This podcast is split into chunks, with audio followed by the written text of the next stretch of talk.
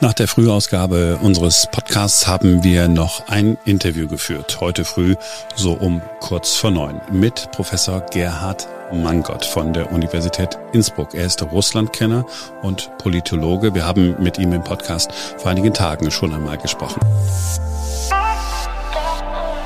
Und er hat eine Einschätzung der Lage für uns. Wie groß ist die Kriegsgefahr? Sind die zögerlichen Sanktionsandrohungen des Westens ein Fehler? Und natürlich, wie wird es weitergehen? Hier ist das Interview. Hallo, Herr Professor Mangott. Guten Tag, hallo. Seit gestern Abend hat sich die Situation verändert. Die große Frage, die sich alle hier in Mitteleuropa stellen, ist, stehen wir vor einem Krieg? Nun, die russische Seite hat das Tor zur Gewaltanwendung weit aufgestoßen und die Tür zu einer friedlichen Verhandlungslösung nahezu geschlossen. Russische Truppen stehen nun auch offiziell in den separatistischen Gebieten und die große Frage ist, in welchen Grenzen hat Russland eigentlich diese beiden Entitäten anerkannt? In den Grenzen, die diese Separatisten im Augenblick kontrollieren oder in den Grenzen, die die Separatisten für ihre Volksrepubliken beanspruchen, nämlich das gesamte restliche Territorium der östlichen Provinzen der Ukraine. Wenn die russische Seite letzteres tut, dann wird sie auch den Rest des Donbass erobern wollen und das ist dann ein offener Krieg mit den ukrainischen Streitkräften. Der Westen hat bislang sehr zögerlich reagiert der Eindruck, der bei mir entstanden ist, war, dass man doch etwas überrumpelt war, dass man nicht damit gerechnet hat, dass Putin diesen Weg wählt mit dieser Anerkennung der Separatistengebiete.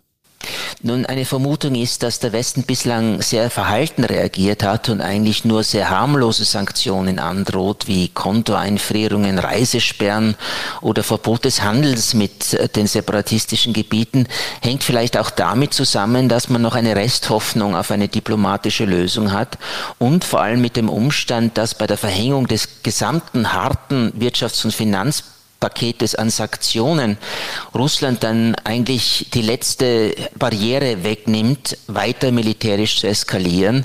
Denn wenn Russland dann die vollen Kosten westlicher Sanktionen hat, warum sollte es sich dann begnügen, die Truppen nur in den Donbass zu schicken und nicht weiter mit einer raumgreifenden Invasion in der Ukraine zusätzliches Gebiet erobern? Mit anderen Worten, diese zurückhaltenden Reaktionen und möglicherweise kleinere Sanktionen, äh, nenne ich sie mal, ist strategisch gar nicht so falsch.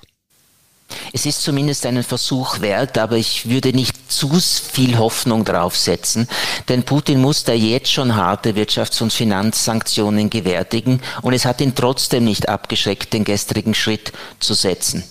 Also die Wahrscheinlichkeit ist groß, dass Putin, auch wenn die Sanktionen jetzt vorsichtig bleiben, militärisch weiter eskalieren wird. Aber es gibt eine Resthoffnung, dass das noch verhinderbar ist. Und diese zu ergreifen, ist sicherlich richtig für den Westen.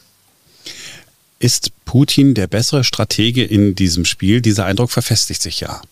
Nun, Putin wusste schon lange, was er möchte. Er hat auf dem Verhandlungsweg versucht, Dinge zu erreichen, Sicherheitsgarantien für Russland, von denen er wusste, dass der Westen sie nicht akzeptieren wird, dass sie für den Westen unverhandelbar sind. Es hat also diplomatische Bemühungen gegeben. Putin kann sagen, ich habe es wirklich versucht auf friedlichem Wege, aber es ist anzunehmen, dass er von Anfang an eine militärische Eskalation äh, angestrebt hat und erwartet hat weil er natürlich wissen musste, die Forderungen, die er stellt, sind unerfüllbar. Vielleicht nochmal ganz kurz zum Abschluss die Frage, wie genau sollte der Westen jetzt in den nächsten Stunden und Tagen reagieren? Nun, die große Frage ist jetzt, was an der sogenannten Line of Control passiert. Das heißt, an der Grenze zwischen den separatistischen Gebieten und äh, den ostukrainischen Gebieten, die von der Ukraine noch kontrolliert werden. Gibt es dort wirklich Kampfhandlungen? Äh, weitet sich dieser Konflikt aus?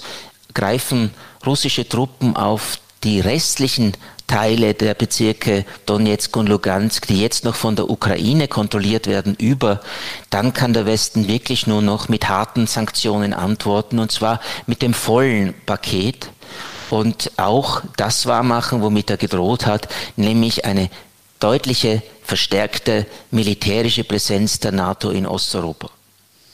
Wird das irgendwas ändern? Wird Putin anders darauf reagieren? Treffen ihn überhaupt harte Sanktionen?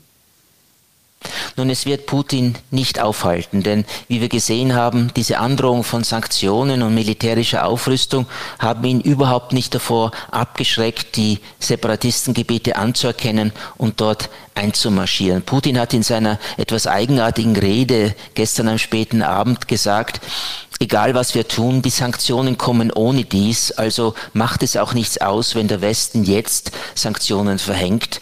Der Westen will immer Russland klein halten und wird dazu Sanktionen verwenden, egal was wir tun. Also eine Art gewisser Fatalismus und eine Botschaft an das russische Volk, nein, nicht meine Entscheidung, in der Ostukraine einzumarschieren, bringt die Sanktionen, sondern der Westen wollte unter allen Umständen Sanktionen verhängen, egal was wir tun. Und dann hat er auch noch von, davon gesprochen, dass die Ukraine dabei sei, Massenvernichtungswaffen sich äh, zu beschaffen, völlig aus der Luft gegriffen.